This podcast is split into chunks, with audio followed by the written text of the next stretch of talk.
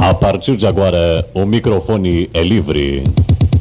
Tribuna Popular, um espaço de jornalismo na sua rádio província, onde tudo o que interessa à região e a você é notícia. Apresentação e direção do jornalista Jalmo Fornari. Produção Departamento de Jornalismo da Rádio Província FM 100.7. A partir desse horário você acompanha aqui através da Rádio Província FM, mais esse podcast, mais esse programa de entrevistas, de jornalismo. Podcast é porque ele permanece nas redes sociais e você pode escutar o programa Tribuna Popular outras vezes, a qualquer hora, a qualquer momento. Ele é levado ao ar além da rádio, é levado também na nossa plataforma virtual, é levado através do YouTube, é levado também através do Facebook. O programa Tribuna Popular é um programa tradicional do jornalismo da região noroeste do Rio Grande do Sul. Ele está no ar praticamente há 33 anos. Todo sábado estamos aqui trazendo informações, comentários, trazendo novidades da região, conversando com pessoas que modificam o nosso cotidiano e são importantes para os desígnios e para o futuro deste canto do Rio Grande. Também esperamos seja assim hoje, dia 12 de novembro do ano da graça de 2022, 12 que também antecede o domingo 13 e o feriado no dia 15, feriado da proclamação da República. Feriado que antigamente era usado como dia da escolha dos candidatos às eleições. Hoje, dia 12 de outubro, é o Dia Nacional do Supermercado foi marcado, essa data foi registrada a partir da aprovação de uma lei que regulamentou a atividade de supermercado, isso lá no ano de 1968.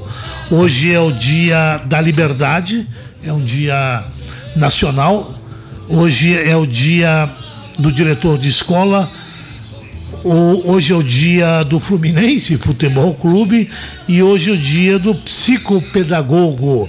Os eventos históricos que nós celebramos e registramos na data de hoje, em 1993, olha que curioso, ainda ando pelas ruas aí, mas uh, foi o registro da fabricação da última unidade de um automóvel que marcou a época na Chevrolet do Brasil. Eu me refiro ao Chevette que teve a sua última unidade uh, saindo de fábrica no ano de 1993.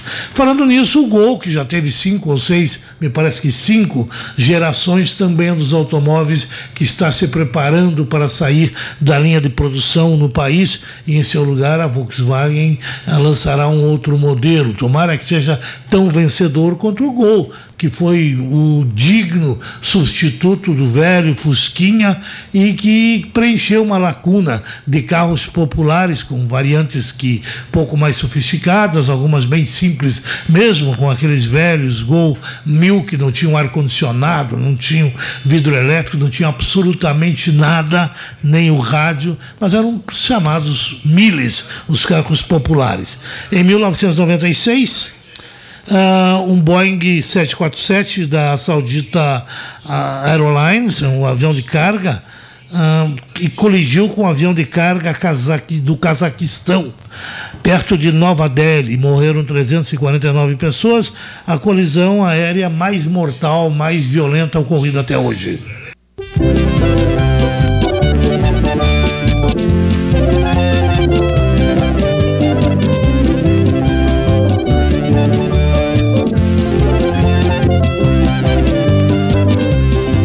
Falei das datas de hoje, mas não falei do mais importante. Nós vivemos hoje no país um momento muito singular. Nós vivemos o momento em que o governo eleito no último dia 30, ao menos pela maioria dos veto, votos anunciadas pelo Tribunal Superior Eleitoral, está fazendo a sua transição e a sua projeção de governo para os próximos quatro anos. Paralelo a isso, o Brasil vive manifestações e manifestações que são muito significativas e grandes, só que não tem uma repercussão, uma imagem, uma presença na grande imprensa, mas que já motivaram manifestações do próprio Exército Exército Nacional, através de uma nota publicada ontem pela manhã, uh, notas do Ministério da Defesa, enfim, uh, várias manifestações a respeito do que acontece no país. Uh, milhares de pessoas estão se dirigindo nesse final de semana para Brasília, a de se esperar, ao menos a expectativa que se tem, se informando pelas redes sociais, principalmente pelo Twitter, de que Brasília terá maior concentração de pessoas não residentes lá em toda a sua história. As concentrações estão ocorrendo principalmente frente às unidades militares. Há sim uma satisfação de uma parcela grande da população em relação aos resultados das eleições. Eu, particularmente, não acredito em reversão de resultado das eleições ou alteração do que foi posto aí e do que foi divulgado pelo TSE. Mas há sim uma justificativa para esta insatisfação, uma vez que os brasileiros não tiveram, não for, a eles não se permitiram respostas a questionamentos desde o primeiro momento quando se discutia a questão das urnas eletrônicas, em que pese a legalidade o uso das urnas eletrônicas, um grupo significativo, e há de se considerar isso, independentemente da sua posição, de brasileiros, queria que houvesse, além, aliás, um assunto que é, é, é era admitido pela própria esquerda e foi proposta, inclusive, do PDT há anos atrás, que houvesse uma comprovação de um voto impresso junto com o voto eletrônico para que se tivesse algo material uh, durante esses processos de votação por urna eletrônica que se fazem no Brasil há muitos anos. Isto estava para uh, ser aprovado quando o próprio Supremo, através do ministro Barroso, fez uma interferência no legislativo e fez com que a maioria dos deputados, afinal, todos nós sabemos, todos eles, grande maioria deles, melhor dizendo, e corrigindo, tem rabo preso com a justiça, e a última coisa coisa que desejariam na vida em uma disposição com aqueles que fatalmente, um momento desses, irão julgá-los. E não passou. Então se criou no, no, sentimento do afegão médio, do brasileiro normal, uma sensação, principalmente aquele que não declinou voto no vencedor, uma sensação de que o seu voto ah, pudesse não ter sido computado ou que fossem mais votos, até porque o Brasil é uma nação muito grande, nós temos regiões efetivamente aonde o candidato derrotado no total dos votos, ele fez sobeja a votação superior você imagina o senhor, a senhora, o cidadão convivendo numa cidade, num estado, numa região, aonde em qualquer lugar que ele se depara no cotidiano, conversando com política com as pessoas, ele vê que as pessoas votaram no seu candidato que não venceu. Então se cria num país continental como o nosso essas situações. A bem na verdade, há de se dizer que o candidato vencedor das eleições, Luiz Inácio Lula da Silva, teve, levando em consideração regiões, ele teve apenas a vitória, uma vitória na região Nordeste. Nas demais, somando os estados, é claro que nesses estados houveram regiões em que o outro candidato ganhou, mas se tratando de região, a região Norte, o candidato derrotado foi o que mais votos fez. Na Sudeste, foi ele também. Na, na, na região uh, Sul, foi ele também. No Centro-Oeste, também foi ele. Então, isso cria um sentimento uh, de, enfim, comprovação de incredulidade e que beira, às vezes, aquilo que ameaça constitucional, até que é a derrubada de preceitos constitucionais, o que eu, particularmente, reprovo terminantemente. Eu acho que a democracia deve perdurar, mas há uma certa ditadura que é do que esta vem do judiciário, uma ditadura que vem do Supremo Tribunal Federal, do Superior Tribunal Eleitoral, que não permitiu diálogos, questionamentos, impôs inclusive censura, impôs inclusive corte das redes sociais todos aqueles que ousaram questionar a legalidade do processo. Não é a legalidade que está em jogo, é a comprovação desta legalidade. É difícil para o nosso cidadão médio se convencer que as eleições foram lá, colocou as urnas, existem urnas que não aparece candidato para Beltrano, voto para o Beltrano, e não tem como comprovar. Não existe algo que, uh, se houvesse aquilo que pretendiam, volto a dizer, inclusive partidos de esquerda, até não muito tempo atrás, uh, um voto lá numa caixinha que, numa dúvida, o cara disse: Ó, oh, lá na minha urna houve. Não, não, o cara fosse lá, abrisse, ó, deu tantos, está aqui os papelzinhos tantos seria uma forma, porque o voto é algo material, o voto é o maior instrumento da democracia, o voto é a ação política mais importante que o cidadão faz na sua vida e no seu cotidiano. É o momento que ele decide quem irá governar e ele terá, se conseguir com que mais pessoas pensem como ele, a vitória de uma eleição, uma derrota. Só que é difícil convencer que alguém perdeu quem ganhou se contenta com qualquer resultado, porque afinal a vitória ah, é inquestionável sempre, mas quem perde não se contenta. E estamos aí assistindo todas essas manifestações, tomara que isso termine bem. Ontem a nota do, dos ministros, ah, do, do, dos generais, ah, foi uma nota muito contundente, ela teve uma repercussão mediana nos grandes veículos. por quê? Porque os generais dizem o seguinte: que o cidadão tem tem sim direito à inconformidade, que este é um direito constitucional, claro, resguardando ah, o direito do, de outro. Então, nada pode ser feito contrariando o desejo do cidadão dizer, bradar e para rua, desde que isso não se interrompa trânsito, de que ele está insatisfeito, de fazer manifestações. Isso dizem os militares. Como também falam os militares, e esse é o ponto mais delicado da nota, que há uma, uma, uma, uma enfim, o sentimento de que o, também o agente da lei extrapola. Então, ambos, cidadão e agente da lei, têm que agirem dentro dos seus limites para que a gente possa ter aquilo que demorou para ser conquistado, que é um patrimônio enorme da humanidade, que é a democracia. Eu gosto muito daquela frase que diz o seguinte: democracia pode ser o pior do regime, mas ele é melhor que qualquer outro, porque ele dá sempre o poder à maioria e respeita, aliás, a verdadeira democracia tem este fundamento, respeita a voz das minorias e dos perdedores também. O Brasil está num momento delicado, o presidente eleito, ele fez pronunciamentos nessa semana que foram muito mal recebidos pelo mercado. Há um ano e pouco atrás, quando o Bolsonaro falou intervir lá no banco, no, na, na, Petrobras, e as ações subiram, a esquerda fez o maior estardalhaço, agora a esquerda diz quem é que é o mercado, para que, que ele serve? Ora, o mercado é quem dá emprego, o mercado é quem cria empresas, o mercado é quem administra o capital. Sem um mercado sólido, não há pleno emprego, não há garantia de emprego e não há riqueza no país. Então, infelizmente, a democracia é a convivência de todos todos os setores, desde aqueles da extrema esquerda que pretendem resolver o problema social com o dinheiro dos outros, dinheiro público, o que também é um dever do Estado uh, intervir para aqueles menos afortunados, como também o direito daqueles que estão lá na, no, no, no, no ápice, eh, controlando esse mercado de capital. Pois é, várias manifestações, perderam alguns apoios. O próprio Meirelles disse que o Lula dilmou com as manifestações, mas ao que parece agora está se fazendo um, um, uma rediscussão daquele discurso de quinta-feira e tomara que tudo volte à normalidade e estamos aí na expectativa de ver o que acontecerá segunda-feira na manifestação, terça-feira na manifestação de Brasília.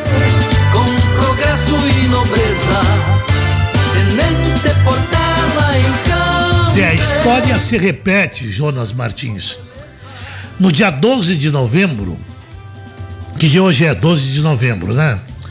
De 1823, portanto, há 199 anos atrás, o Brasil viveu um episódio político chamado A Noite da Agonia foi um dos episódios mais marcantes da história do Brasil recém-independente de Portugal. Aconteceu na madrugada de um dia como hoje, 12 de novembro de 1823.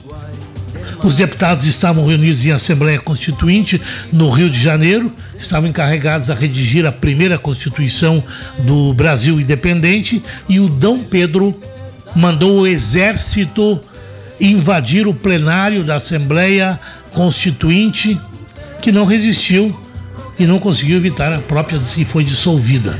Vários deputados foram presos e deportados, entre eles os irmãos Andrada, José Bonifácio, que inclusive era chamado até então de o patriarca e passou a ser chamado pela história o patriarca da independência.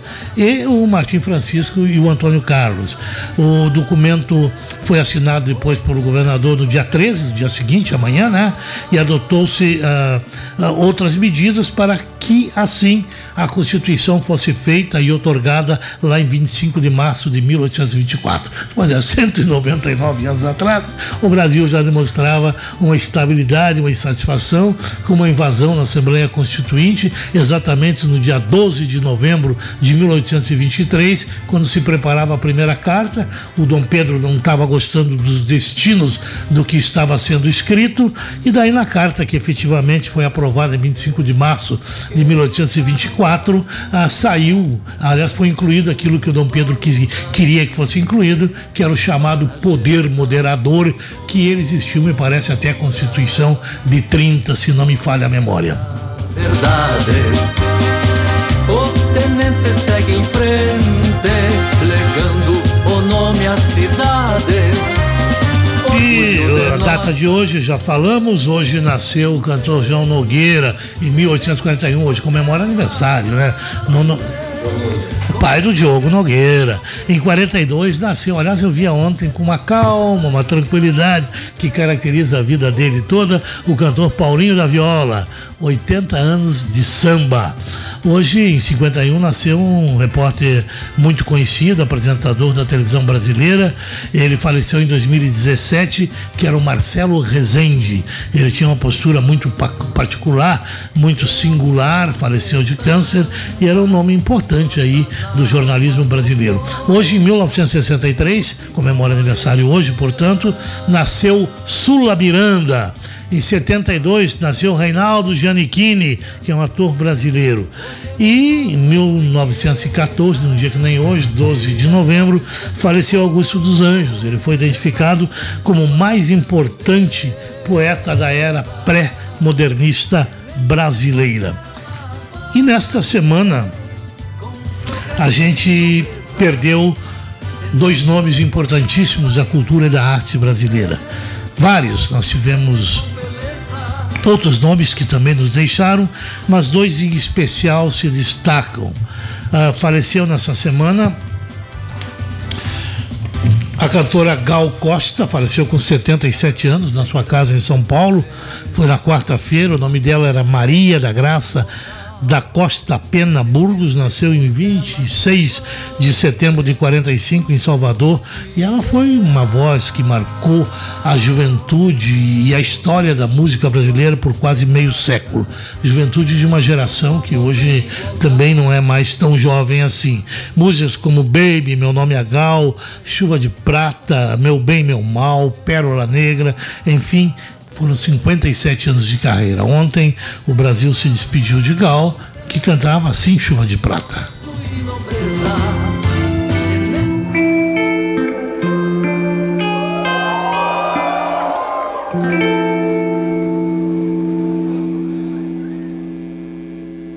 Se tem luar no céu, retira o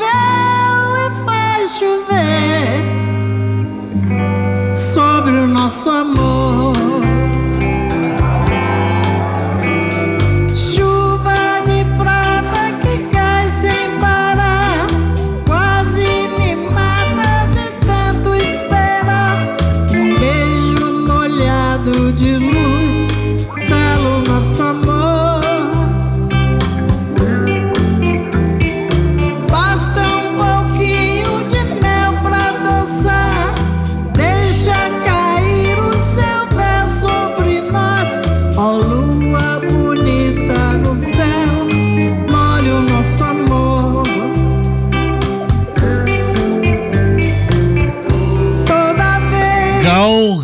Deixou e outro nome importantíssimo da cultura brasileira uh, que nos deixou esta semana foi o cantor, ator, apresentador de televisão, enfim, poeta Rolando Boldrin.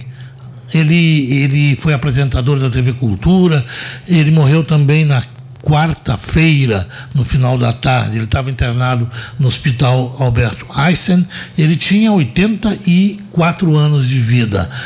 E ele deixou muito da sua obra, marcou muito, principalmente, a cultura raiz do país. E eu gosto muito, eu acho que esta poesia que eu vou colocar agora dá um retrato do que Rolando Boldrin queria para si depois que partisse e que todos nós, no fundo, também queremos.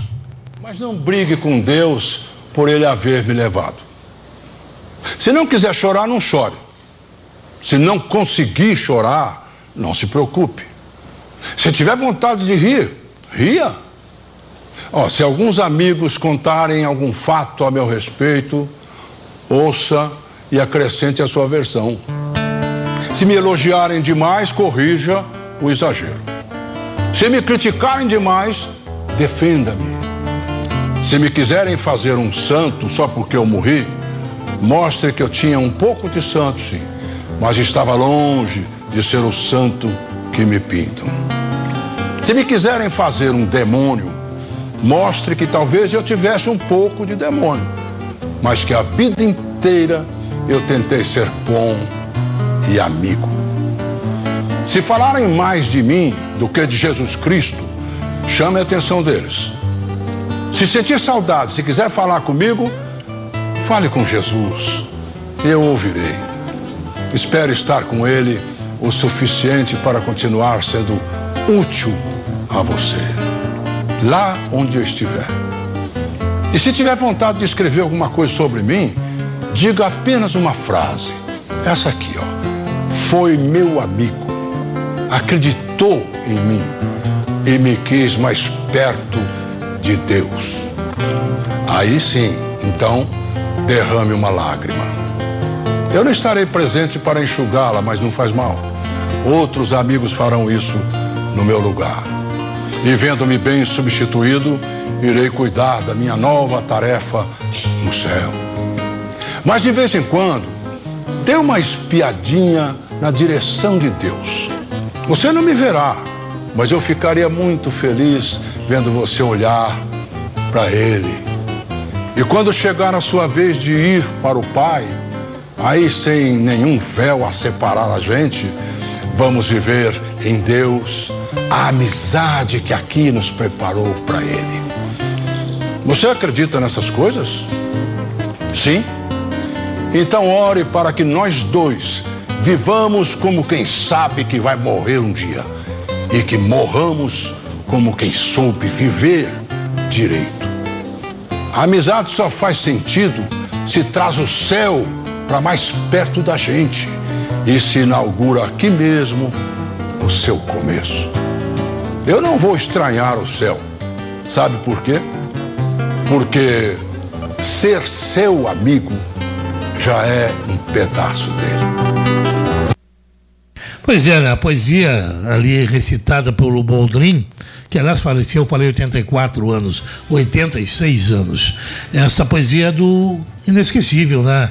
Vinícius de Moraes, que foi um dos grandes poetas da música brasileira e da literatura brasileira. Esta semana também faleceu uma figura que era muito conhecida de uma geração, uh, o tempo da turma do Didi, que era o famoso Sargento Pincel. Era um ator de televisão que trabalhava com o, quarteto Os Trapalhões. E o Sargento Pincel tinha uma presença marcante em quase todos os episódios uh, do Didi Mocó.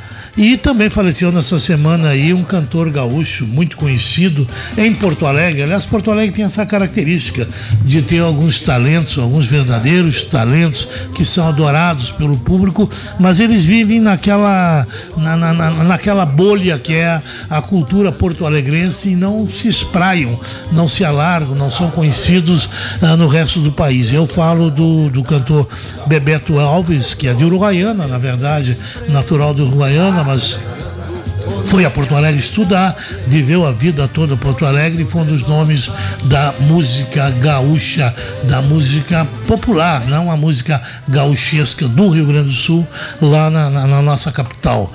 Ele foi velado na, no Teatro São Pedro esta semana e recebeu um público enorme, pois afinal era muito querido lá em Porto Alegre e aqui no Rio Grande do Sul.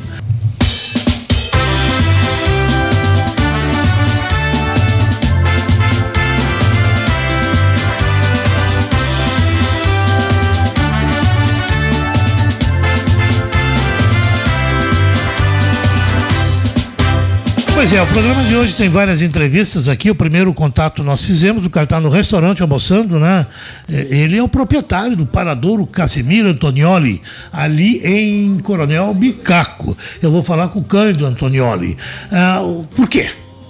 Olha, quem passa pela estrada, lá vê aquele magnífico ponto que foi construído, mas ele também teve a preocupação de fazer um, lá no Parador Antoniolo, uma atração que eu tenho a impressão que ela vai ser uma referência futuramente, já é, para quem passa lá, para toda a nossa região. Ele, junto ao, ao Parador Antonioli, ele construiu um monumento com 22 metros de altura que é o Cristo Redentor. Ele, ah, eles, eles que construíram, batizaram de Cristo da Fé, que ele vai nos contar daqui a pouco no programa o que levou, o que motivou, enfim, a construção desse monumento enorme aqui na nossa região. A exemplo do que nós tivemos lá Encantado também, e eu, tempos atrás, entrevistei o pessoal do Encantado aqui no programa que falava daquele projeto. Está na linha comigo o Cândido Antonioli. Boa tarde, seu Cândido. É uma satisfação conversar com o senhor. E eu estava relatando aos ouvintes da Rádio Província, da região, e, e centenas de pessoas que nos acompanham pelas redes sociais, pela internet, uh, de que vocês que são proprietários do Paradouro Casimiro Antonioli, ali em Coronel Bicaco, resolveram e construíram um monumento magnífico, eu passei por lá e vi, que é o Cristo da Fé. O que motivou a esta iniciativa? Boa tarde. Boa tarde. Boa tarde aos ouvintes da Rádio Província. Na verdade, tudo na vida tem uma história, né? Claro, por isso e, que eu perguntei. E o Cristo, e o Cristo Fé, ele nasceu na, na, na, união de várias situações, né? Eu quis fazer uma homenagem ao meu pai, né? Uh, Dr. Casimiro Luiz Antonioli. É um nome bem conhecido em nossa região, né? Exato. E eu tinha saído de Coronel Bicaco em 2009, ido para Itapema. Sim. E na verdade a gente sai da, da, da, da terra natal e e o coração segue batendo nela, né? É, as raízes seja... são difíceis de serem cortadas, né? Exatamente. E aí, 2012, o meu pai veio a falecer e eu já estava lá em Santa Catarina. Ah, todo aquele que sai da sua cidade e tem gratidão, ah, quer voltar a fazer alguma coisa da, na cidade de onde, onde saiu Sim. e veio nessa situação, é, fazer o investimento, fazer uma homenagem, e essa homenagem também veio a quem agradecer. Temos que agradecer a Deus. Sim. Coloquei a estátua do Filho de Deus, homenageei meu pai e também trouxe o um investimento para a cidade de Coronel Bicaco, que eu vejo hoje que não se resume para a cidade para o nosso município, mas sim é, é hoje um empreendimento que ele venha a contribuir para a região inteira, né? É verdade, o paradouro, o paradouro de vocês aí é, é, é, um paradouro do noroeste do Rio Grande do Sul, aonde cruzam-se caminhos enfim, pessoas que vão para um lado para o outro desta região toda acabam passando aí na frente e parando, né? Exato. E também a, a estátua do Cristo Fé, que o, o Cristo Fé, ele tem uh, as mãos viradas ao céu. Né? E então, o Cristo Fé é um nome que foi, fui eu que dei. Tá? Foi você, Cristo foi uma Fé. imagem que foi criada diferente, não é uh, tem o Cristo, o Cristo uh, Redentor, tem o, o, o Cristo, tem vários, vários mas o Cristo é o nosso um... aqui como uma forma de agradecimento. E também, uh, se você for uh, fazer toda essa, essa situação que eu te falei, por que, que existiu o investimento, mas o que, que ele resulta, que é a homenagem, é o agradecimento, é o investimento, também, seu Jalmo, é também uma, uma ferramenta e uma forma de despertar a fé das pessoas também, que vão passar aqui por Coronel Bicaco, outros que que não, não passam, mas que em razão uh, de, de, de, tomar conhecimento, vão vir até aqui para conhecer também. É verdade. Me fala um pouco da estátua, depois vamos falar um pouco sobre a inauguração, como é que vai ser feita e tudo mais. Quantos metros mesmo tem? Quem é que, quem é que fez, esculpiu, montou essa estátua? Como é que foi feito esse trabalho de, de, de engenharia? É, essa estátua ela foi, ela é é feita de estrutura de aço, né? Sim. E ela é revestida de fibra, tá? E essa a parte essa, externa é fibra. A parte externa é fibra Sim. e a parte interna é uma a altura dela tem 22 metros de altura contado da base, que é onde tem a capela. Sim. Tá? É, e a, a, ela foi confeccionada em Santa Catarina, que é uma das é a única empresa que existe no Brasil, que é ela é especializada em fazer Alô? As, as, outras estátuas que tem uh, uh, no Brasil inteiro, elas são construídas de concreto armado, né? Perfeito. Essa tua aí, essa nossa aí, do Cristo da Fé, é feita de fibra com armação de concreto por dentro, isso? Não, de aço, aço. De aço, aço. aço. aço. Ah, ela tem acesso interno ou não? Não, ela não. não. tem acesso interno, ela não tem. Perfeito. Embaixo uma capela. Essa capela, Isso, que tamanho capela. tem essa capela? E ela o que? É um, é um local que permanece aberto para permanece que os viajantes, aberto. os visitantes possam lá fazer suas orações, enfim, é, fazer atos da sua fé?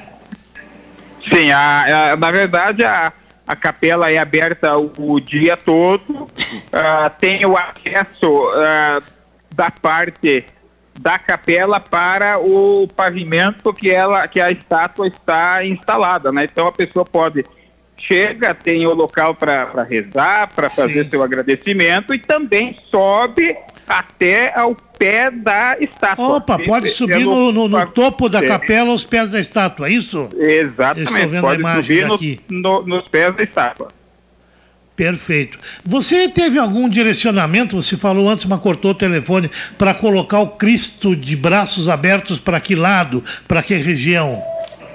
É, na verdade ele, ele é voltado é, para a. Para, seria mais para o. o, o seria para o lado de Palmeiras das Missões, né? É, que não estou me situando bem agora aqui é. para te dizer qual a, qual a, a o, o, porquê ele não teve um não teve um porquê né? uma né? razão de estar pa, pa, virado para lá evidente que quem está vindo de Palmeira que é onde Sim. tem mais a, a visão é de quem está chegando então se colocasse ela virado para Santo Augusto para Três Passos ela não tem a, a, a visão ficaria prejudicada porque o nosso trevo de acesso ele está voltado para Palmeiras das Missões. Então ela está de frente ao trevo de acesso da cidade de Coronel Bicar. Perfeito. Não, eu te perguntei porque olhando a imagem, ela é muito expressiva. O Cristo tem a cabeça um pouco erguida para o céu e com as, com, a, com as braços abertos. Eu pensei que teria um direcionamento, mas ela é muito linda. Diga-me uma coisa, a inauguração será quando, Cândido?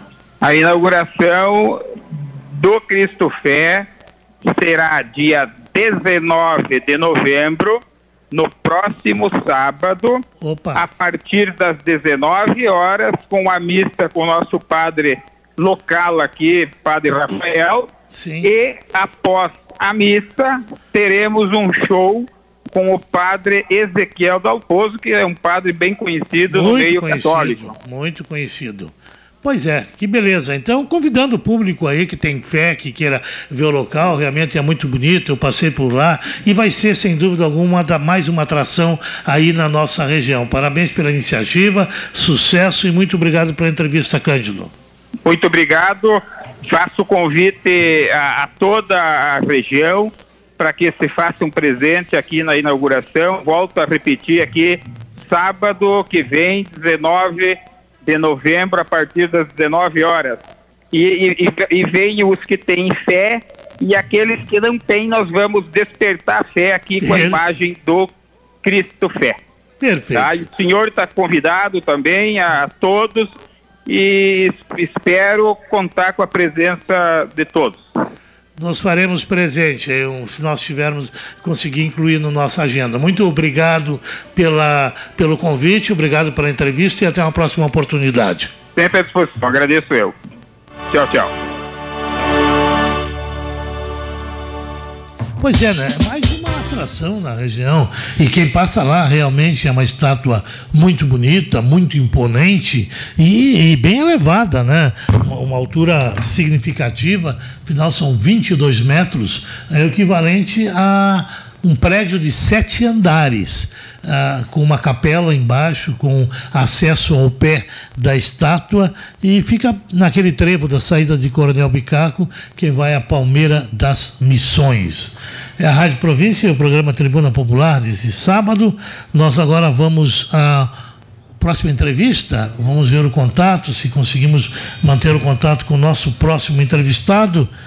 É, sobre um evento que acontece amanhã na cidade de Três Passos.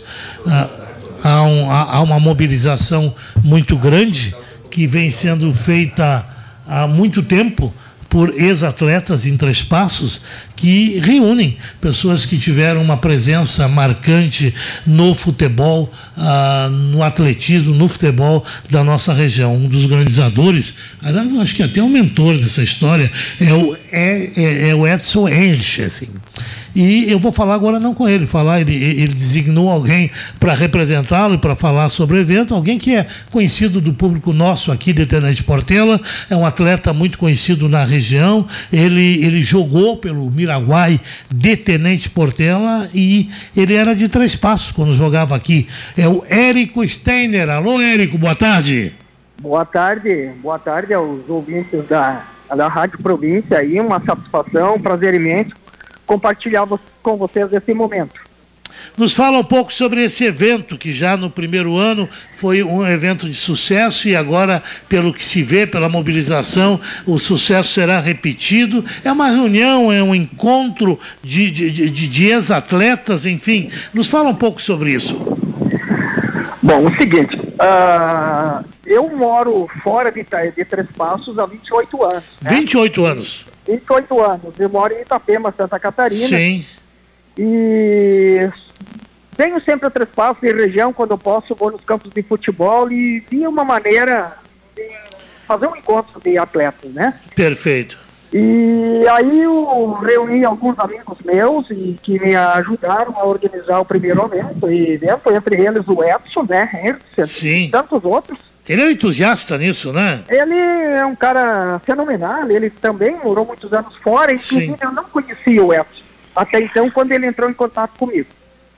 Aí Perfeito. surgiu essa ideia de fazer um evento beneficente, porque joguei realmente em muitos clubes da região, inclusive eu, eu quero só corrigir, foi no Ipiranga de Portela, eu disputei uma Do Ipiranga? Ah, a, a, minha produção, produção botou Miraguai aqui. Então tu aproveita e fala um pouco da tua carreira também de, tá. de, de, de, futebol na região. Tá, deixa eu só concluir a situação sim, sim. Do, do evento. o evento, vamos lá. Aí o, fizemos o primeiro evento em 2019, aí veio a pandemia, e agora a gente retomou para fazer o segundo, o, o segundo.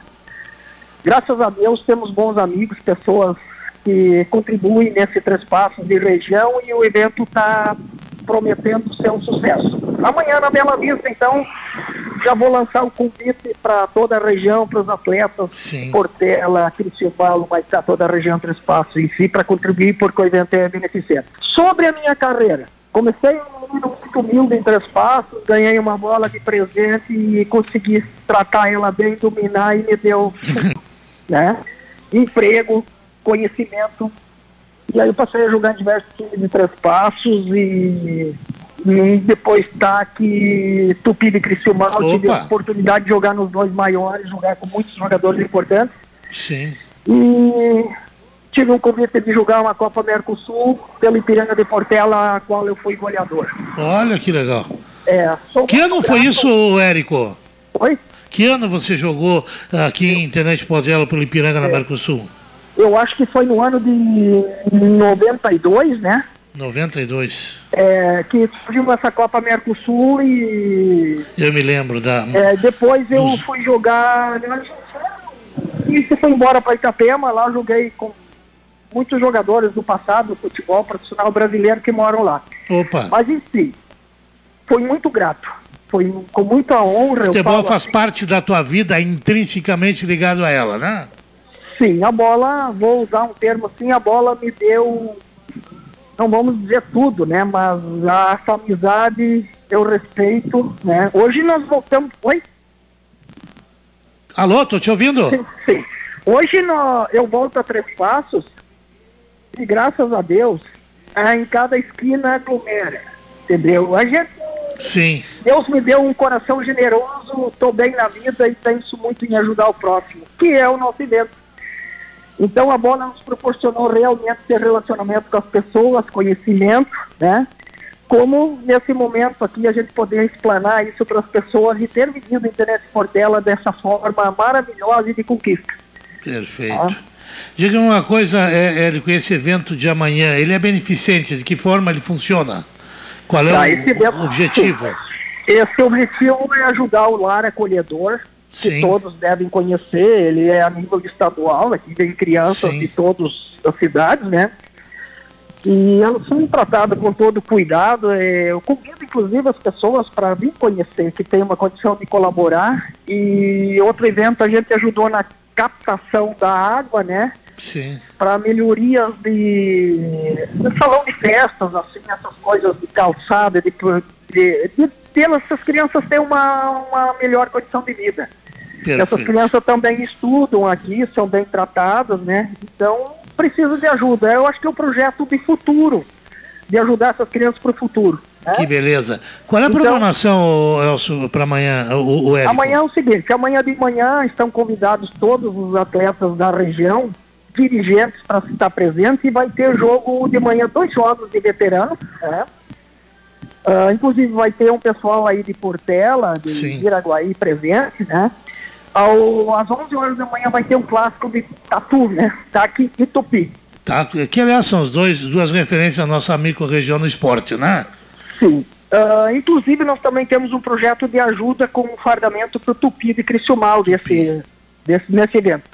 Ao meio-dia vai ter o almoço e a 1h30 vai ter o sorteio de uma moto com muitos prêmios. Muitos Olha só. prêmios. E a gente projetou essa, lança, essa, essa rifa para juntar mais recursos para o evento. O almoço, ah, eu já vou falar aí, a 35 reais é Sim. barato Claro. é a confraternização, todo o lucro, todo o lucro é destinado para o lar acolhedor e um adonais né, e um fardamento para o Tupi de Criciúmal. E Perfeito. à tarde vai ter jogos de escolinhas, né? Inclusive a escolinha do Miraguai, daí vai estar presente, né? Sim. Queremos também contribuir com essas, essas crianças, amanhã vai, amanhã vai ter a Serão os atletas de amanhã, né? É, e essas crianças devem estar presentes porque elas são o nosso futuro. Então, se elas não conhecerem os atletas do passado, também não ter um futuro presente. Porque eu tive o prazer de me espelhar, o poder me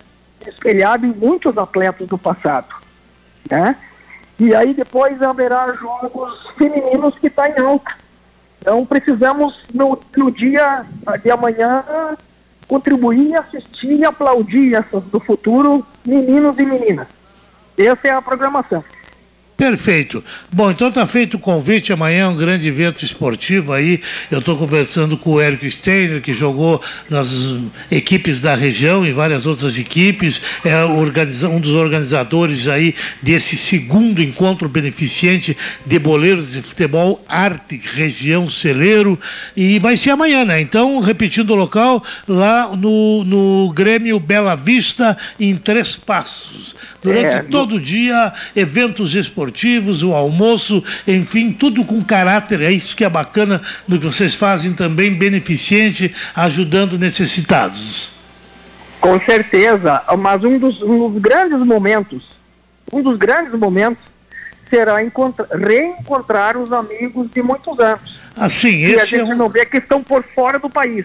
Opa, vem alguém aí, que dá, dá para citar algumas pessoas que confirmaram a presença, quantos vocês aguardam aí, como é que será, principalmente neste lado do evento, que é a aproximação de vocês, que foram companheiros de campo tantos anos atrás e por tanto tempo. Viu, entre os dos grandes jogadores estará presente o Tininga, que todos conhecem, foi um grande centroavante, um grande jogador aqui de Três Passos, jogou em muitos clubes também.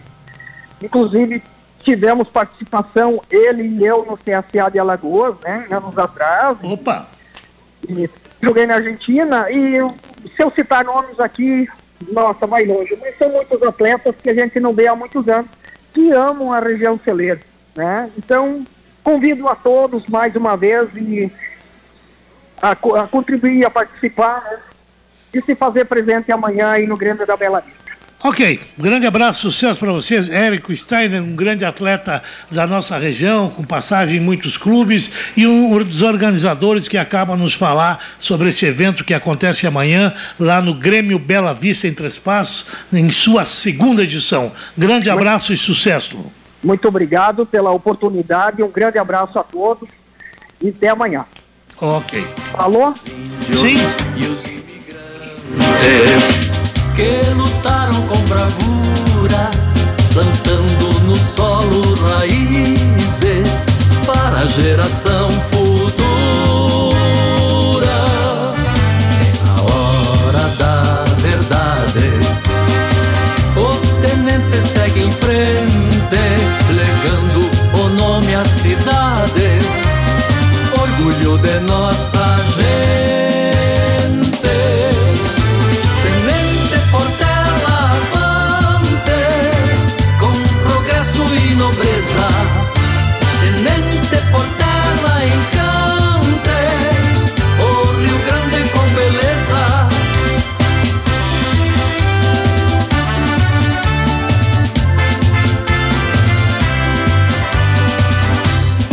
Internet Portela, 13 horas e 30 minutos. Eu vou ter a satisfação agora de antecipar uma entrevista, uma conversa com o convidado ah, que fará uma palestra no Centro de Idosos Nascer do Sol, em Internet Portela, no próximo dia 17, a convite da Liga Feminina do combate ao câncer aqui da nossa cidade. É um médico, é um cirurgião, é um médico, é um pesquisador muito conhecido no, no, no meio médico. Eu estou falando do Dr. Fábio Franck, que é presidente da Aliança de Pesquisa Clínica Brasil, médico coordenador do Centro de Alta Complexidade em Oncologia Clínica, o CACOM, do Hospital de Caridade Juí, e investigador principal do Centro de Pesquisa Clínica da instituição. Ele é graduado pela URGS, ele possui especializações, ele já participou de encontros internacionais, tem publicações importantíssimas, publicações técnicas e médicas em, revistas especializadas e ele é um dos idealizadores do projeto 200, uh, ah, que foi apresentado em 2015 e tramita lá no Senado Federal, que propõe a criação de um marco regulatório para pesquisa clínica em seres humanos no Brasil. Ele vem falar nós aí sobre câncer aqui para a nossa Liga Feminina de Câncer e eu gostaria de ouvir quais são, ah, enfim, as principais ah, ah, orientações que um médico com tanta especialização assim tem, faz para as pessoas que hoje enfrentam, participam desses uh, grupos de combate ao câncer e mesmo para o cidadão comum para evitar e sim para ter, enfim, normas para prevenir o câncer. Boa tarde, doutora, uma satisfação falar com o senhor uh, e bem-vindo ao nosso programa. Boa tarde, boa tarde a todos os ouvintes de Tenente Portela e da região. É um prazer enorme estar falando aí com vocês nessa época que é tão especial aí, com datas alusivas à prevenção do câncer, como é o caso do Outubro Rosa, que Sim. finalizou agora recentemente, e também o Novembro Azul, que trata de câncer de próstata. Perfeito. Doutor, o senhor uh, tem um título bem interessante, o tema da sua palestra, Por que adoecemos? O que, é que o senhor teria a dizer aos nossos ouvintes sobre isso? Dentro do trabalho que eu realizo como oncologista clínico, tratando pacientes com câncer, a gente sempre tem que levar em consideração que não é só o tratamento da doença quando ela se estabelece. Nós temos outros pilares que são fundamentais aí, que são a questão do diagnóstico precoce e também da prevenção. Quando a gente fala em diagnóstico precoce, a gente está lembrando aqui da necessidade de realização de exames preventivos todo ano. Sim. Então a gente vê aí a mamografia, o exame de próstata, a colonoscopia. E prevenção é, na verdade, falar sobre a nossa vida, sobre os nossos hábitos, sobre tudo aquilo que a gente precisa ter de autocuidado, que vai nos levar, então, a ter uma chance menor de desenvolver câncer no decorrer da nossa vida. Pois é, a respeito de diagnósticos, é um assunto que a gente vê com uma frequência muito grande é, nesses movimentos, nesses grupos que debatem essas questões de oncologia. Mas a questão da prevenção, doutor, o que se pode dizer para o cidadão comum? Existe, é, existe formas do cidadão ter um ritmo de vida e com isso prevenir o surgimento do câncer? Não só a questão do ritmo de vida, que a gente vai estar falando então no combate ao sedentarismo, com a prática de exercícios físicos. A gente sabe que o exercício físico hoje é uma arma barata, simples e poderosa para a questão da prevenção, porque aí ela vai estar combatendo também a questão da obesidade, que é um dos problemas também que nós temos hoje muito sérios na nossa sociedade. É, hábitos mais saudáveis com relação à alimentação, não fumar é, em hipótese alguma, a gente sabe do risco do tabagismo, o consumo de bebidas alcoólicas num nível baixo ou, ou não consumi-las também, como uma maneira da gente diminuir esse risco. E eu colocaria aqui também a, a ligação de alguns tipos de câncer com os vírus. E aí a necessidade de nós vacinarmos, então, para uh, o HPV, que Sim. é um tipo de câncer bastante comum, e na, no de colo de útero, e também a hepatite B, que é uma outra vacina que ajuda também na prevenção de um caso grave de câncer, como é o câncer de fígado. Pois é, né? uma, uma relação de vírus com o câncer aí, não necessariamente de hábitos e costumes, né? É, eu sempre coloco que para a gente entender a causa do Sim. câncer, é como se a gente pedisse uma pizza aí com várias fatias. Cada fatia representando um fator de risco. Sim. Então não existe uma causa única, é uma combinação de fatores e entre elas também, é claro, a nossa predisposição genética para que o câncer possa surgir. Então, sempre que a gente eh, acaba com uma dessas fatias contribuindo, ou a gente fuma, ou a gente não pratica exercícios, ou a gente é muito estressado, por exemplo, eh, isso acaba então eh, combinando com outros fatores e podendo precipitar aí o aparecimento da doença. Por isso que é muito importante a vida em equilíbrio. E o objetivo da palestra, é, felizmente agora presencial, né, depois Sim. de uma pandemia. Graças a Deus é voltamos. Fazer as pessoas refletirem sobre a sua vida, sobre o seu autocuidado e pequenas dicas aí que vão nos levar a ter esse equilíbrio físico e psicológico tão fundamental para os dias de hoje, onde a gente lida aí com tantas pessoas passando por depressão, por síndromes do pânico, por problemas de ansiedade, que também são doenças modernas da nossa sociedade e que acabam então repercutindo como sobre o nosso corpo, sobre a nossa saúde e levando aí ao aparecimento do câncer também. Doutor, uma questão que o senhor citou aí, que muitas pessoas eh, elas eh, têm casos na família, eu me refiro ao fator genético. Eh, qual é a importância da preocupação com pessoas que têm no seu, eh, enfim, no, no seu ramo genético, na sua família, pessoas que já sofreram de câncer? Bom, hoje nós temos condições de fazer eh, exames genéticos, são exames de sangue, onde a gente consegue então avaliar se nós carregamos nos nossos genes também a, predisposição a alguns tipos de câncer. Por que, que isso é importante? Porque aí nesses pacientes que têm essas alterações genéticas, nós podemos agir antes. Nós começamos a fazer exames preventivos antes, nós podemos interferir em alguns hábitos de vida. Todo mundo conhece aqui a história da atriz Angelina Jolie, que sabendo que tinha um risco alto uh, familiar Sim. de câncer de mama e ovários, acabou fazendo a cirurgia de retirada da mama e dos ovários. Enfim, hoje nós temos com o conhecimento genético e os exames genéticos a possibilidade de agir antes e evitar que esse câncer possa aparecer. Bom, o, qual é a idade que as pessoas deveriam já começar a fazer exames preventivos e consultas uh, de, com pre preocupação e com prevenção ao câncer? O autocuidado e, e sempre, né? Cuidar sempre. da nossa vida sempre. Com relação aos exames, a gente sabe que o ponto, ponto de corte hoje seria colonoscopia aos Sim. 50 anos de idade para ambos os sexos, Uh, o exame de PSA, ou toque retal para o câncer de próstata nos homens, a partir dos 45 anos nos homens em geral e a partir dos 40 em quem tem história familiar. Nas mulheres, mamografia anual também a partir dos uh, eh, 40 anos de idade. Exames preventivos de colo de útero uh, a partir aí do início da, da, da vida sexual ativa nas mulheres. Então essas são são basicamente os exames que nos auxiliam aqui a gente ter uh, a possibilidade de, por exames simples e baratos, quando detectar o câncer, detectar no estágio inicial, onde a gente sabe que as probabilidades de cura são muito altas aí, ultrapassando 90%.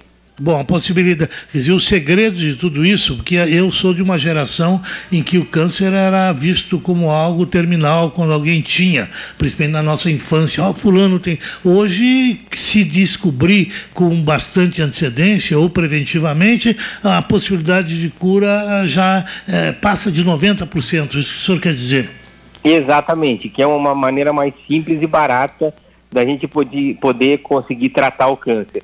Sem falar aí no outro extremo, que é o que realmente é o meu, meu grande trabalho, que é a pesquisa de novos tratamentos para câncer. Hoje nós nos estabilizamos em Juí por nós termos uh, um centro de pesquisa, o meu centro de pesquisa, que é um dos centros mais conhecidos de pesquisa no câncer no país, onde a gente consegue desenvolver várias linhas de tratamento.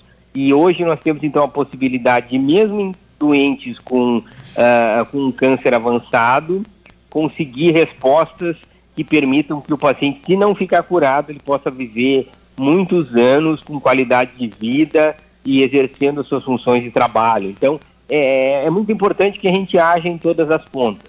Os tratamentos para câncer ainda são muito caros e muito difíceis de serem acessados. Mas nós estamos conseguindo também trazer isso para o Brasil e para a nossa região. Uh, e como eu frisei, dentro disso tudo, nós precisamos tratar sempre desses três pilares: prevenção, diagnóstico precoce e tratamento de qualidade para os pacientes que já têm a doença.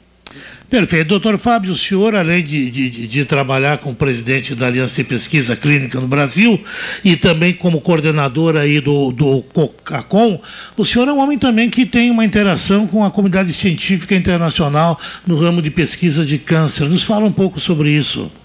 É, só uma pequena correção eu já não sou mais coordenador do CACOM. Não, ah, me deram essa eu, relação aqui. É, é, mas é, como eu fui durante 21 anos, a ligação ela é sempre direta. E eu fiz mas... essa pergunta para minha produção em 2009. É. Eu sei do episódio que ocorreu aí e eu estava fazendo essa relação. Mas é, então não é mais. Mas o é, senhor não, foi não, não, por mais de 20 anos, né, doutor? É, durante mais de 20 anos. E exatamente. E agora, nesse momento, então, eu sou o diretor da Sociedade Brasileira de Oncologia Clínica Uh, profissionalmente, então, eu, além de uh, coordenar o centro de pesquisa, Uh, também sou coordenador do Hospital Unimed Noroeste, aqui do Rio Grande do Sul, e tem um trabalho nacional na, na, na melhoria das pesquisas científicas Sim. no país, que é um trabalho junto então à Aliança Pesquisa Clínica, no qual então a gente tenta, através de um projeto de lei, que começou lá atrás com a então senadora Ana Amélia Lemos, uh, conseguir diretrizes e um marco legal diferente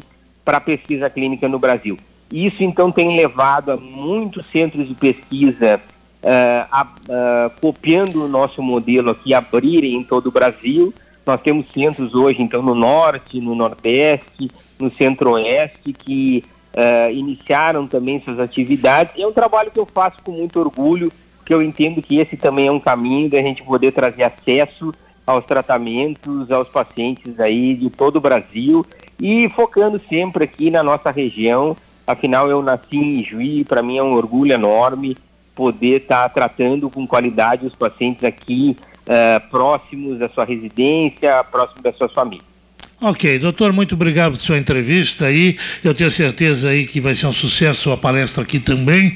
Parabéns pelo seu trabalho nos vários setores que o senhor atua, principalmente como também pesquisador. E sucesso para o senhor. Um grande abraço. Um abraço, uma boa tarde e nos vemos dia 17 aí, uh, em Tenente Portela, para essa palestra que eu tenho certeza vai ser muito bacana e muito produtiva. Pois é, com essa conversa que tivemos com o senhor, tenho certeza que muitas pessoas também foram despertadas para participarem desse evento que acontecerá 17 de novembro de 2022, às 20 horas, no Centro de Idosos Nascer do Sol, abaixo do supermercado Carbone. E o ingresso, para quem está ouvindo, é, é, é um quilo de alimento não perecível destinado a pessoas assistidas pela Liga do Combate ao Câncer. Feito o convite. Obrigado, querido. Um abraço, um abraço a todos aí. Bom final de semana. Ok. Com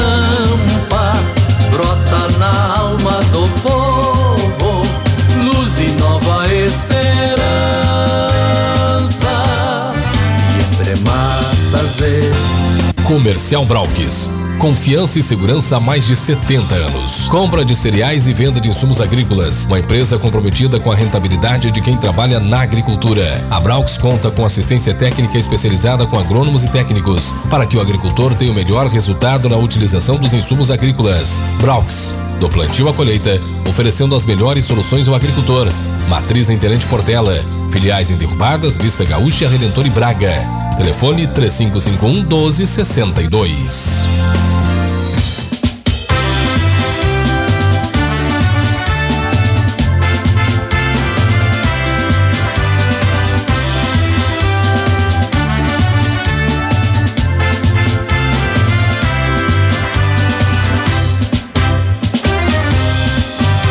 os índios e os índios. Ainda temos ainda duas entrevistas no programa. Estarei falando daqui a pouquinho com a secretária de Zeladoria e Políticas Estruturantes aqui do município.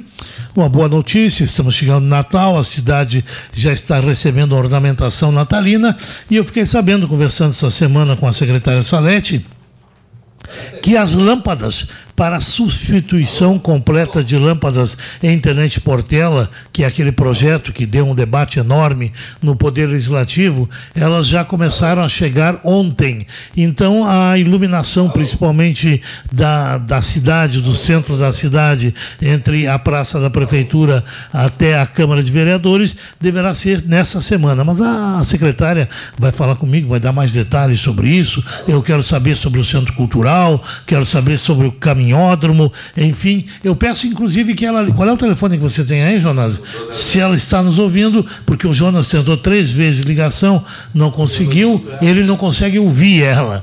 Então, ela que ligue para o 1200, enquanto a gente vai preparando aqui para fazer esta conversa com a população.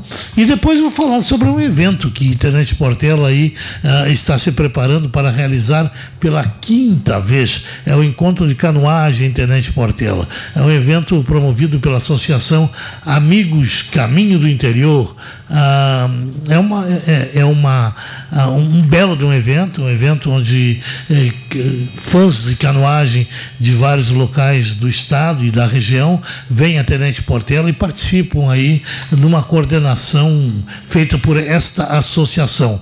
O encontro acontece lá no, no, no Parque da Márcia Miller, e ela estará ela falando conosco, né? Começa lá, inclusive, lá com lançamento, interação entre as pessoas, aquelas coisas todas, né? Então eu vou estar falando sobre isso também no programa de hoje. Eu tô, o Jonas está tendo dificuldade. Ela não, mas tu ouve ela não ouve? Eu, é, eu ouço ela. Mas ela está me ouvindo pelo rádio, então coloca ela no ar aí que não vai ter problema nenhum. Tenho certeza. Vamos lá, vamos ver se, se, se a gente consegue fazer essa ponte. Alô, alô, Salete, já está no ar. Boa tarde, secretária. Opa. Alô? Alô. Oi. Oi. Agora oi, estou, oi. estou agora, não me corta o microfone, não vai dar. Bom, agora estou ouvindo. Boa tarde, secretária. Satisfação conversar com a senhora. Nós estávamos tendo um pequeno problema no telefone, mas agora eu sei que a senhora está me ouvindo. Não só ah, eu estou lhe ouvindo, como toda a região e principalmente a população de Tenente Portela. Conversei com a senhora essa semana, também falava uma série, falávamos sobre uma série de, de obras que estão sendo desenvolvidas no município e que estão tendo andamento.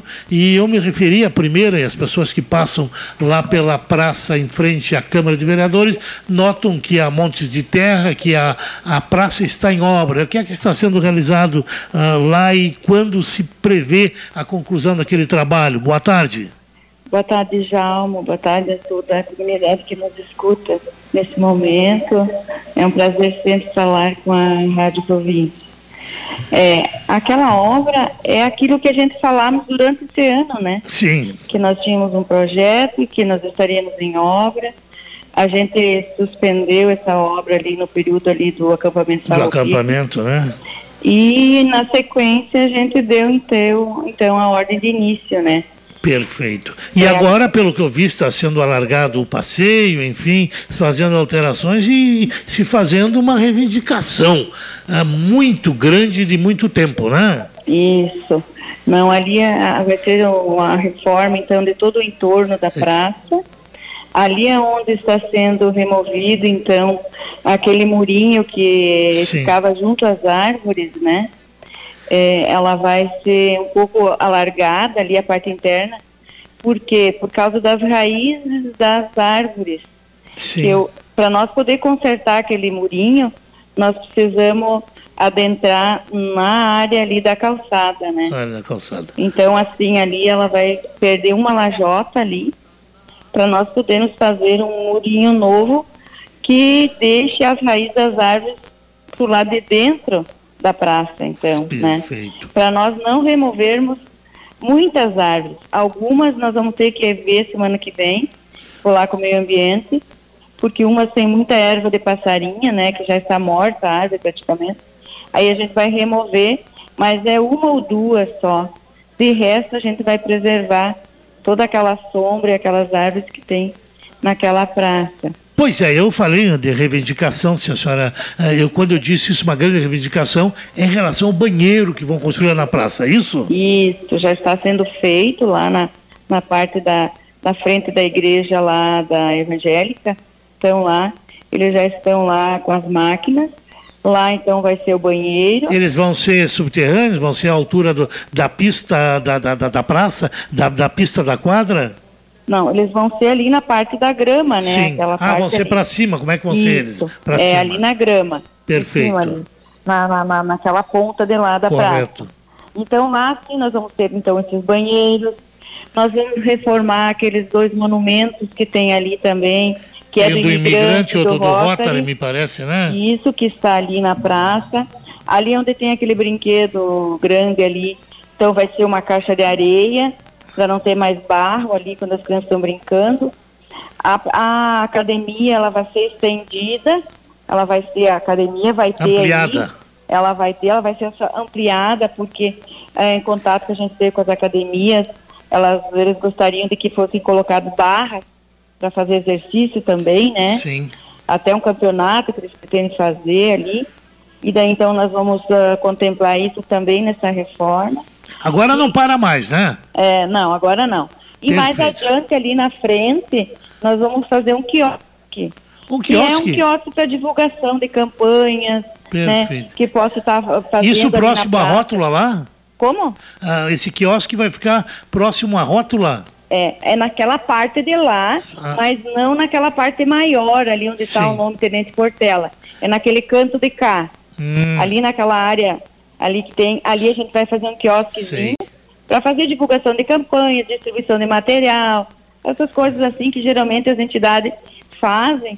E como vai ser um espaço todo modernizado, elas vão poder ocupar tudo aquilo ali. Né? A gente vai preservar aquela, aquele espaço grande verde ali da frente, do início da praça, sim, porque a gente precisa de espaço livre também. claro. né? A gente vai trocar ali toda a grama, vai fazer ela Praça é ali lazer, bonita. né? Construção, né? Isso. E daí, nos, nos dois cantos da praça, esses que estão do lado da Câmara de Vereadores, então, Sim. ah, a gente está ah, licitando, então, uns decks. Nós vamos fazer uns decks de madeira ecológica ali, Opa, né? Com bancos, né? Um espaço diferenciado, mais bonito, família, que você pode ali sentar, tomar mate, conversar. Uma coisa mais organizada ali também. né? Perfeito. Esse é o projeto que está, é que nem eu, eu, eu perguntei, a senhora me respondeu, que iniciou agora e, não, e vai ser só ah, parado quando concluir, né? Esperamos. Isso.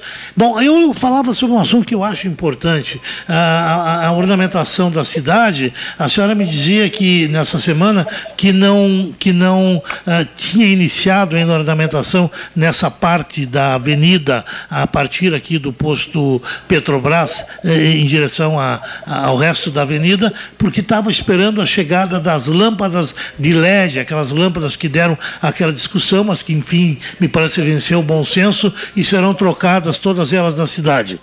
Isso, isso. Nós não começamos pelo centro justamente porque a nossa decoração ela vai atingir a- aqueles braços Sim. da lâmpada ali. Então a gente optou por fazer as outras agora no entorno, as outras avenidas e deixarmos essa por último. E para nossa satisfação, graças a Deus, ontem chegou então a carreta com 1.300 Oh. braços os braços, que vai fazer toda essa a troca dessa iluminação LED. As lâmpadas também já chegaram e elas demoraram muito para vir, porque elas vieram direto de Manaus, via Hum, terra, sabe? Franca. Via os caminhõezinhos de lá, direto aqui para Portela. Então demorou muito para chegar até aqui. Mas chegaram, estão ali, a grande maioria já está aí, falta pouca coisa chegar, mas já dá para começar. Hoje de manhã já Sim. recebi o retorno da equipe que vai fazer essa troca da, Sim. dos braços da iluminação também, de que mais tardar quarta-feira agora, eles já estarão aqui em Portela e já vão iniciar. Então vão iniciar pelo centro Pelo centro, para permitir a colocação da, da, da, da- da ornamentação natalina, né? Isso, porque essa iluminação central, que é a dos canteirinhos, Sim, elas são os postes de, de ferro, né? sim. Então a, a, a nossa decoração ela pega direto nos braços. Então a gente vai trocar ali primeiro e Perfeito. depois ele na sequência eles vão ver, não sei como é que o prefeito organizou, por onde Sim. ele quer começar, se pelos bairros, ou vai dar sequência no Mas é centro. fácil a senhora se informar ver, com né? ele. Hã? É fácil a senhora se informar com ele. É? sim, sim. É que a gente fala, às vezes nem, isso aqui às vezes não se atualiza. Mas Oh. enfim, vai começar essa iluminação também. Em princípio, o prazo é para terminar lá até o dia 10 de janeiro. Sim. A, né? Então, a iluminação, a troca é, das lâmpadas. A troca de todas Que essas Me diz uma coisa, eh, eh, a cidade toda vai sofrer essa mudança, os bairros, o centro, e a, quali e a, e a luminosidade dessas lâmpadas vai ser igual em toda a cidade ou vai ser maior no centro, menor nos bairros? Como é que é, É, isso? Ela, Me- assim, na verdade, ela veio com quatro voltagens. Voltagem Hum, não, watt, ah, diz, Wattagem, né? né, Watt, que, que é a né? potência da É, lâmpada. a grande maioria delas é de 40 watts. Mas nós temos de 58 watts, Sim. de 145 Opa, watts essas e iluminam. de 186 watts. Isso dizendo para o leigo que é lâmpadas a LED, não é lâmpada de LED. filamento. Porque uma lâmpada de filamento de 40 watts, ela ilumina nem uma mesa, né? Sim, não, mas elas são lâmpadas assim que tem, elas vão de 40 centímetros a 60, 80 centímetros, o tamanho da lâmpada, da luminária. Que Entende? beleza. Então ela, ela é- e ela tem toda aquela garantia que está no contrato, né? De que é de 25 anos. Então vamos ver que de repente ali na frente a gente não precisa tá, ter tanto problema com troca de lâmpada, né? Ok, Então- secretário, eu tenho ainda mais uma entrevista, então eu quero conduzir uns assuntos rapidamente, só para nós informar a nossa população. A senhora me falava também que ah, os pórticos, esse sim, é uma obra que vai ser concluída esse ano e vai ser entregue em breve, é isso? Isso, ó, os pórticos, eles estão praticamente prontos a parte da licitação que nós fizemos agora. Então falta apenas a- o nome lá, o Tenente Portela que atravessa lá em cima, a iluminação e a grama que nós vamos colocar no entorno de todo o pórtico, né? Que tu viu que nós escavamos, tiramos aquele mato, vamos limpar. Ontem eu fui medir lá, então nós precisamos de 1.300 metros de grama. Opa, E nós já temos ela licitada, inclusive, e segunda-feira já vou falar com o fornecedor para ver como é que nós fazemos para trazer aos poucos, para que a gente possa já ir fazendo isso. E acredito, queremos ter fé que até o Natal a gente possa estar entregando esta obra, então. recebendo centenas de portelenses que vêm visitar os familiares, os parentes no Natal, com um pórtico novo, pintado, iluminado e bonito. É, Secretária, só para encerrar mais duas obras rapidamente aí, eh, eu quero saber do caminhódromo, como é que ele está andando, e o nosso centro cultural, que quem passa, olha, parece que está tudo parado. Como é que está essa obra? É, é verdade. Ali no Centro Cultural a gente olha, parece que não tem, não está fazendo nada. É verdade. Mas é que as coisas são internas agora.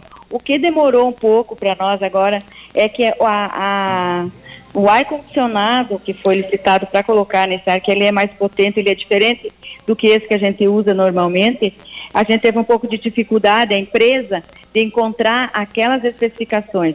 Mas agora parece que foi resolvido. Então, primeiro instala a refrigeração lá, então, o ar-condicionado. Na sequência, o gesso. E Sim. depois é a pintura. E as aberturas, parece que semana que vem já vão estar colocando as aberturas. Então, ali, o tapume vai ficar, porque Sim. é uma proteção ali. Tapume pra- só sai com a inauguração ou Isso. não? Eu acho que sim, nós vamos deixar, porque ali tem um canteiro na frente, uma grama bem bonita. Sim. E nós precisamos ainda plantar os, os coqueiros também. Então a gente vai deixar o tapume até que essa parte externa ali da frente esteja pronta e que tenha as aberturas também para impedir acesso todo lá dentro, enquanto não tem as aberturas ainda, né?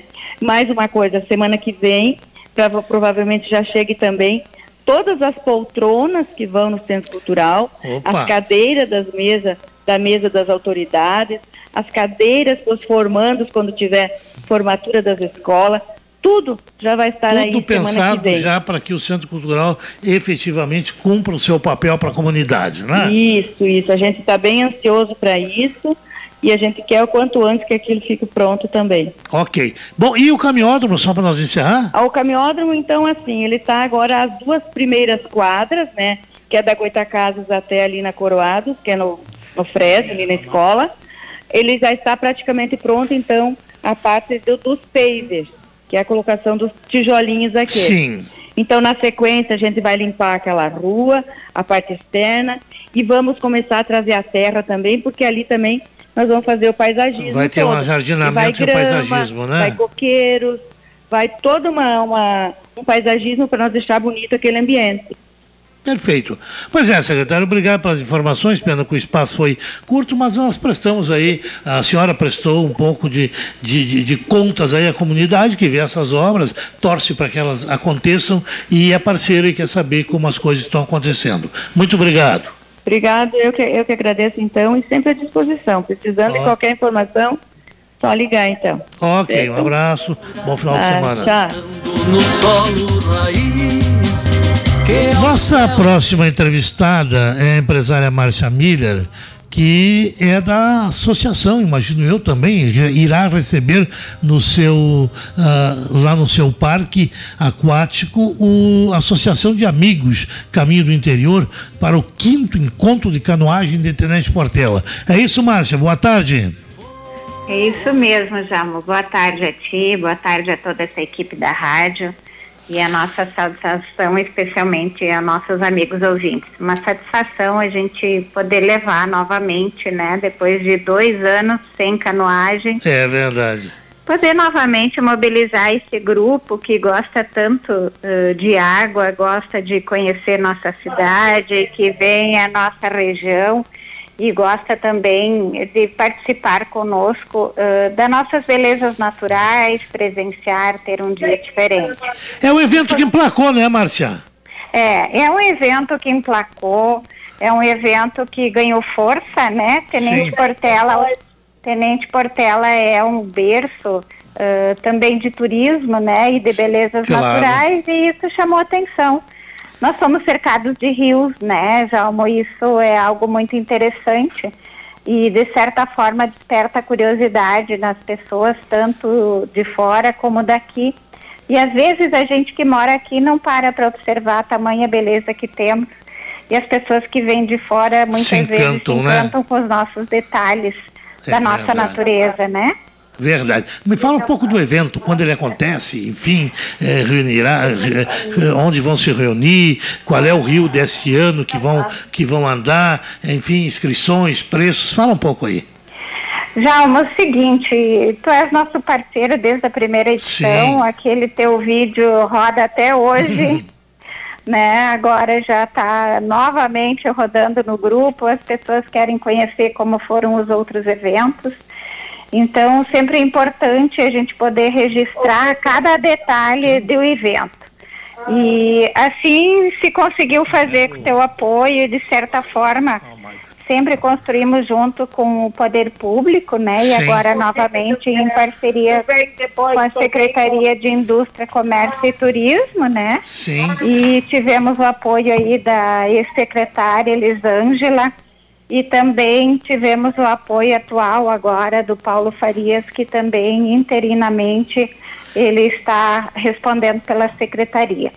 E estamos recebendo já inscrições, estamos com o link aberto, né? Perfeito. Temos vários parceiros, O link eles... é Quinto Encontro de Canoagem Internet Portel, é isso? Isso, tem o linkzinho que a gente tem eh, também junto com o cartaz, vai o link, tem o, o QR Code que também Perfeito. já está ativo, Nos né? passa para botar para nós botar nas nossas redes sociais também, para que as pessoas interessadas acessem por aí também, né?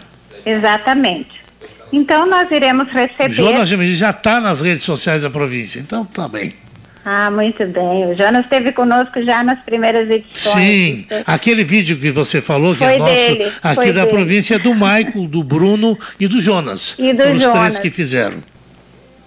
Olha só, realmente ficou muito bom. Até hoje, verdade. assim, ele circula muito. Então, Jalma, nós vamos acolher a todos os nossos visitantes ah, e nossos inscritos a partir das ah, 6 horas da manhã no Parque Águas de Moconá. E justamente será no Parque Águas de Moconá por conta de espaço de deixar suas, seus veículos e tudo mais, né? Perfeito. Então, lá será acolhido, receberemos a inscrição também, né? E por outro lado, também a gente vai estar largando para o rio, a ideia é com saída por volta das sete da manhã. E às 8 horas na ponte Água Fria de Miraguaí a gente já poder estar realmente estar colocando e oferecendo toda a estrutura lá de suporte para a entrada no rio, né? Perfeito. Então nós temos a parceria do município para ocorrer esse deslocamento das embarcações e das pessoas, né? E é, então a previsão de entrada no rio é para as 8 horas.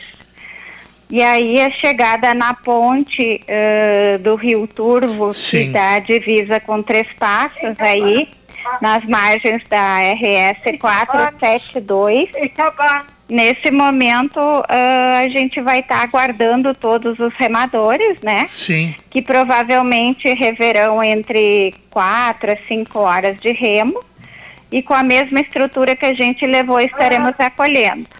Perfeito. Teremos o é suporte do, de da ponte do Água Fria, em Miraguaí, até a, a 472, lá na, na divisa de Portela, na ponte com, com Portela e Três Passos. Esse seria o trajeto. Isso, esse é o trajeto. 22 Perfeito. quilômetros de remada. 22? 22 quilômetros Olha de só. remada. É, é puxado, né? Mas é legal, após, pessoal. Seremos todos recepcionados, então, no Parque Águas de Sim. Moconá com almoço e encerramento. Perfeito, que beleza. Pois é, repetindo, dia 26, né? Dia 26 de novembro. Ok.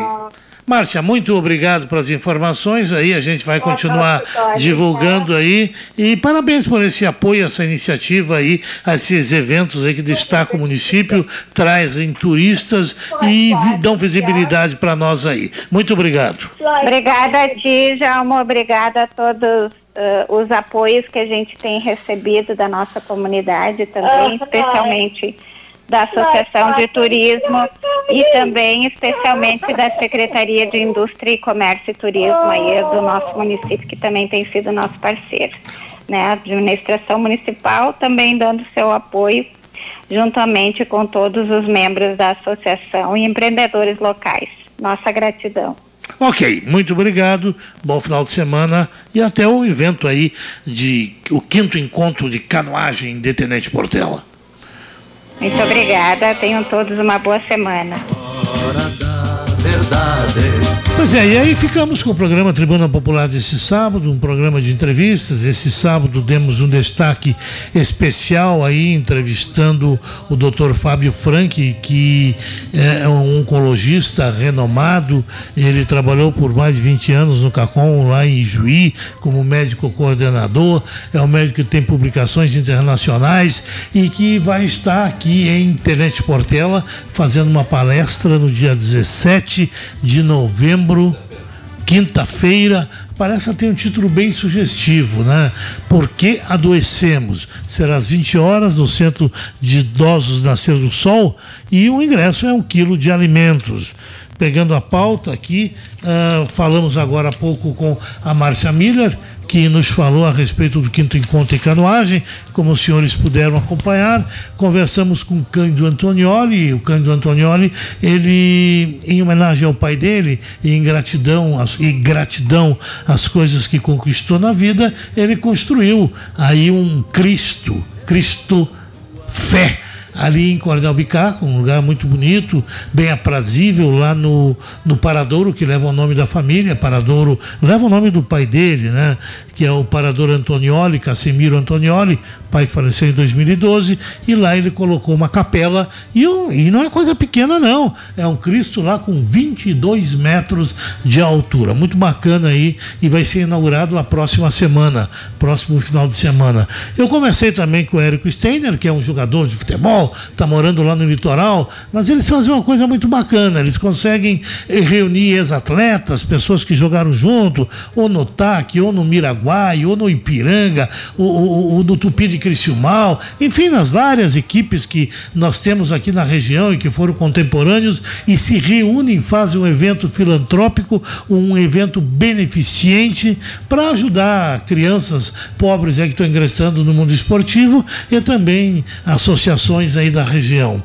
Falei também com, com a secretária Salete Betil, que fez um resumo rápido aí ah, sobre as obras que estão em andamento, pelo que eu pude entender, as únicas que estarão concluídas até o final do ano é o pórtico. Nós estamos agora em vias de receber já as aberturas lá no, no nosso centro cultural. Está ficando muito interessante, é o caminho seguido lá na praça ah, da Câmara de Vereadores, lá a praça finalmente. Só espero que o pessoal tenha um controle e ponha guardas.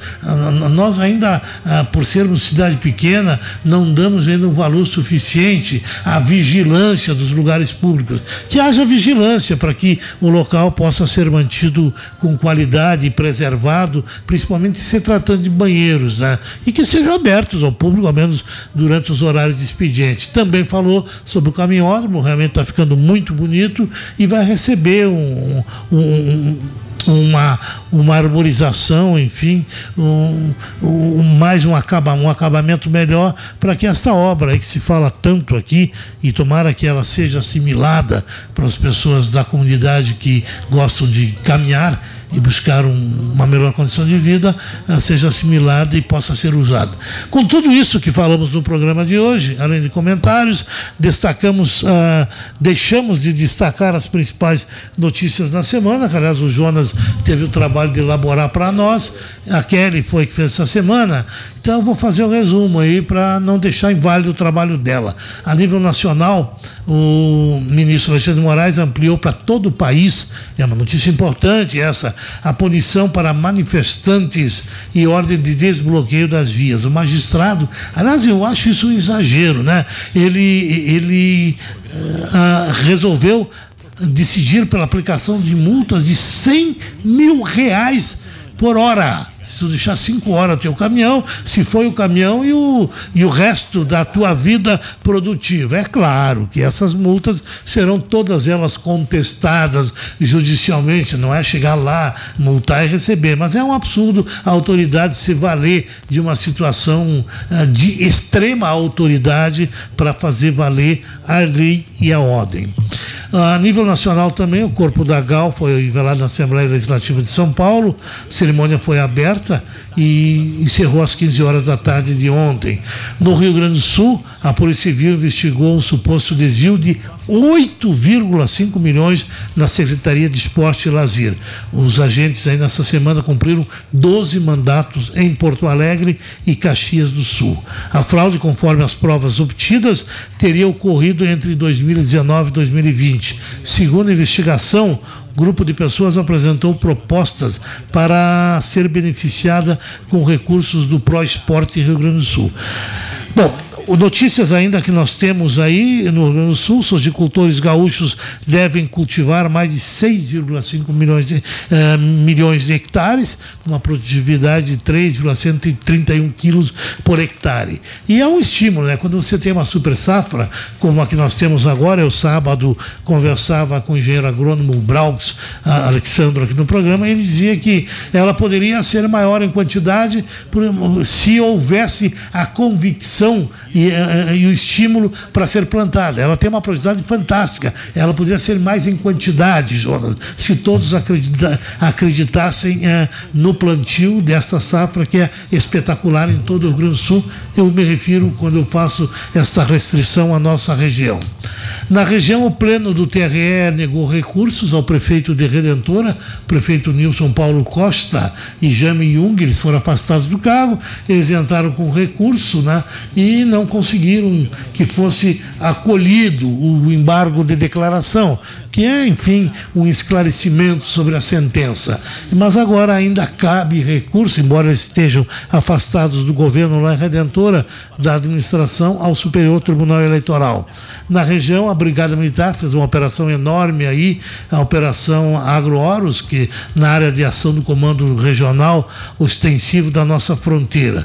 E eles eh, fizeram, inclusive, várias apreensões, uma das grandes apreensões foi em Vinho, numa operação nacional, que envolveu inclusive cidades lá de São Paulo da Bahia, com vínculos aqui na região, onde milhares de garrafas de vinho que são compradas na Argentina são vendidas por duas, três vezes o preço, uma vez que a Argentina tem uma. uma um, primeiro, os vinhos são baratos, segundo, a grande produção, e terceiro, a Argentina enfrenta um problema econômico enorme e há uma grande valorização da nossa moeda em relação a deles. E o vinho de argentino não há nem de se discutir, né? Eu na minha opinião, passou do chileno há várias semanas já. O Internet Portela, nós temos uma notícia muito pouco ah, agradável. As gurias do Icumã, que criaram tanta expectativa, mobilizaram tanto a comunidade nesse ano de 2022, correm o risco de terem o time desativado. O professor Hildo Scapini, idealizador ah, desta iniciativa, diz que ah, precisa de muitos recursos e ele não está recebendo esse apoio que ele necessita para manter em pé esse projeto. O professor chega a falar em 20 mil reais por mês. E nós, são as principais notícias aí. Claro, uma notícia que interessa a muita gente é a mega da virada, que começa quarta-feira aposta, e a chance da pessoa. É, diz o Jonas que a expectativa é 450 milhões. Para que tanto, né? Para que tanto? A todos uma boa tarde, obrigado pela audiência e até a próxima semana com o um novo programa Tribuna Popular. Até lá. Popular.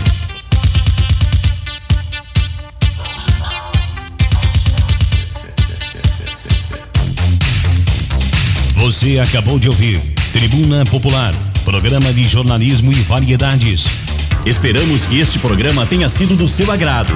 Procuramos levar a você mais detalhes dos assuntos que foram importantes durante a semana. Obrigado pela audiência. Convidamos para você estar conosco no próximo sábado. Boa tarde.